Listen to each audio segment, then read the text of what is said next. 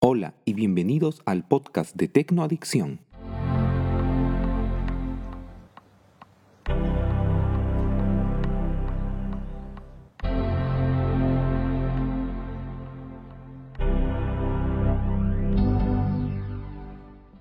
Hoy es martes 26 de octubre y vamos con las últimas novedades.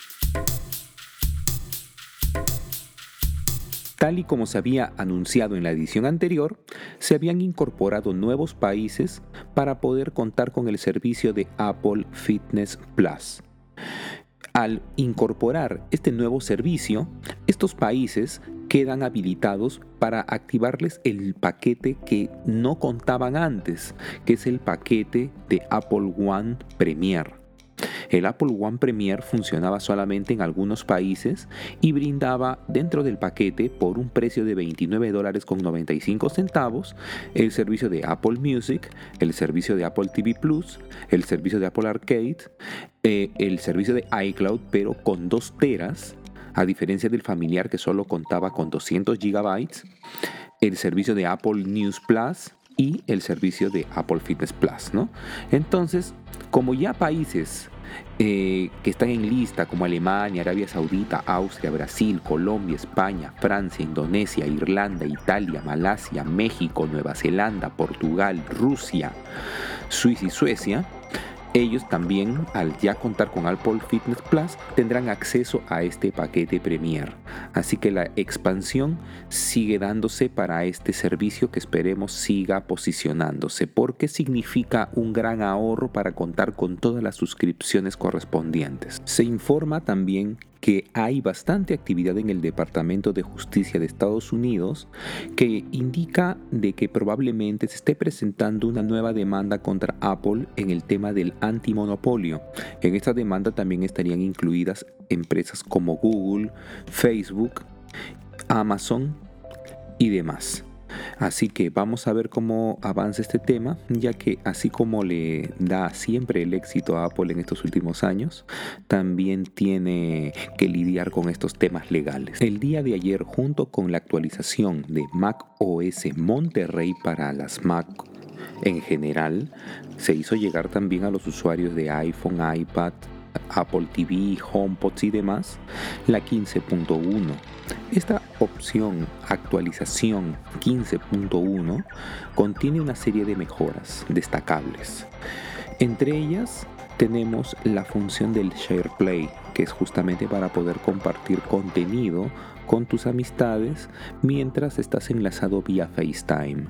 Pueden escuchar música juntos, pueden consumir videos juntos, incluso se están habilitando juegos para que también puedan ser consumidos enlazados mediante esta nueva función. También contamos con la captura del video ProRes. Esto más que todo está orientado a la serie Pro del iPhone 13, pero es una gran mejora con la que ya se cuenta y que estaba anunciada desde el momento del lanzamiento y recién en esta 15.1 ya se puede utilizar sin problemas.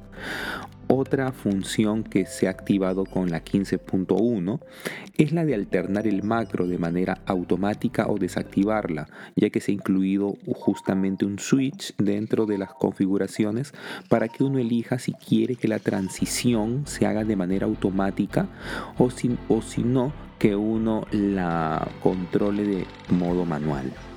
También contamos ahora con el lossless, o sea, el audio sin pérdida, así como el Dolby Atmos con audio espacial para los HomePods, tanto como HomePods los grandes, los tradicionales, antiguos que ya no se venden, como el HomePod Mini, que es el que se comercializa en la actualidad. Ahora gracias a esta actualización, ya que estos HomePods funcionan mediante Wi-Fi y el ancho de banda permite el uso del, audio sin pérdida y del Dolby Atmos espacial, solamente tendrán que actualizarlo y luego de actualizarlo entrar en la configuración de casa Luego de ello, ustedes ingresan a su perfil de usuario dentro de casa y van a encontrar una opción de Apple Music. Cuando ustedes ingresen a la opción de Apple Music, lo único que tendrán que hacer es justamente activar la opción del audio sin pérdida y del Dolby Atmos para poder disfrutar de este servicio y de estas mejoras que se están dando en la actualidad. También se están incorporando las tarjetas de vacuna en la aplicación de Ballet para los, para los estados de Estados Unidos, que son los seleccionados, se está permitiendo eh, la incorporación de la tarjeta de vacunación. De esta manera evitan cualquier tipo de restricción a los servicios que en este caso su respectivo estado les está poniendo como límite para fomentar la vacunación. Eh, bueno, se incluyen también mejoras en la aplicación para hogar, eh, mejoras en los, en los shortcuts, ¿no? en las funciones justamente que ya de por sí eh, se había bastante mm, customizado por parte de la misma comunidad, pero trae una serie de mejoras para que se le pueda seguir sacando provecho. Se incorporan nuevos algoritmos de batería así como también en específicamente en el iPad se active el Live Text que todavía no lo tenía.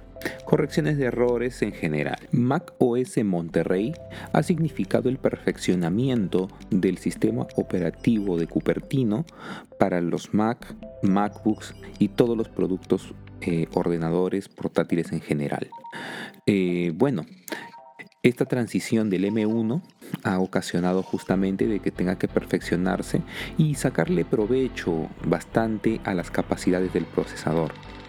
Hay una serie de mejoras que se han incluido en esta nueva versión y dentro de las más destacables que tenemos podríamos citar que ahora se puede hacer una restauración de fábrica en el, en el MacBook o en el Mac, algo pero ya más similar a lo que se hace en el iPhone. De esta manera se simplifican los procesos por medio de la misma unificación de los sistemas para que se sienta algo mucho más congruente.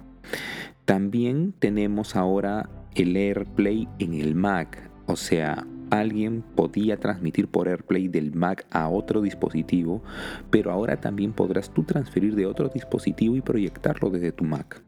Por ejemplo, podrás mandar contenido el contenido de tu iPhone a la pantalla del Mac y lo usarás como una segunda pantalla. Esto antes no se podía realizar. También tenemos las actualizaciones en FaceTime, todas estas mejoras de las funciones con el zoom, las funciones de retrato y todas ellas se pueden aplicar.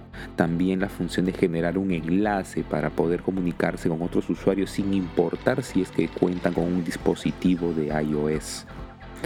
También tenemos la función de nota rápida que será activada cuando uno lleve el cursor a la parte inferior derecha y saldrá justamente un mensaje para poder utilizar esta nota. Ahora también podemos incorporar grupos de pestañas en el navegador Safari. También podemos utilizar un avatar con memoji, pero esta vez animado específicamente. Los enfoques también han llegado ahora a Mac OS Monterrey, de igual manera que ya los tenemos en el iPhone y en el iPad. Los shortcuts se incorporan también ahora en el Mac y próximamente tendremos el control universal, que es algo con lo que ha quedado en deuda Apple en los Macs. Para los usuarios que aún no se decidan por la instalación de Mac OS Monterrey y prefieran permanecer en Big Sur hasta tener la plena seguridad de que no hayan fallos ni errores, se les informa de que hay una nueva actualización justamente de Big Sur, que es la 11.6.1, con corrección de funciones de seguridad. Y para culminar, Mark Zuckerberg, CEO principal de Facebook, culpa a Apple por su bajo crecimiento en este último trimestre. Este rendimiento negativo en el reporte lo justifica con la incorporación de las nuevas funciones de privacidad de Apple desde ya hace ya un tiempo, al poder verificar y poder desactivar cualquier opción de rastreo o cualquier invasión de privacidad, eso de alguna manera, según Zuckerberg, lo ha perjudicado en su rendimiento empresarial. Según palabras del mismo Zuckerberg, Citamos, como era de esperar, experimentamos vientos en contra en los ingresos de este trimestre, incluidos los cambios de Apple que no solo están afectando negativamente a nuestro negocio, sino también a millones de pequeñas empresas en lo que ya es un momento difícil para ellos en el aspecto económico. Cheryl y Dave Hablarán de esto más tarde, pero la conclusión es que esperamos poder navegar con estos vientos en contra con el tiempo y las inversiones que ya estamos haciendo el día de hoy. Y eso fue todo por el día de hoy. Recuerden que el podcast de Tecnoadicción lo pueden escuchar en las principales plataformas de podcasts, Anchor, Spotify, Apple Podcasts, Google Podcasts y demás. Nos vemos el día de mañana con más información.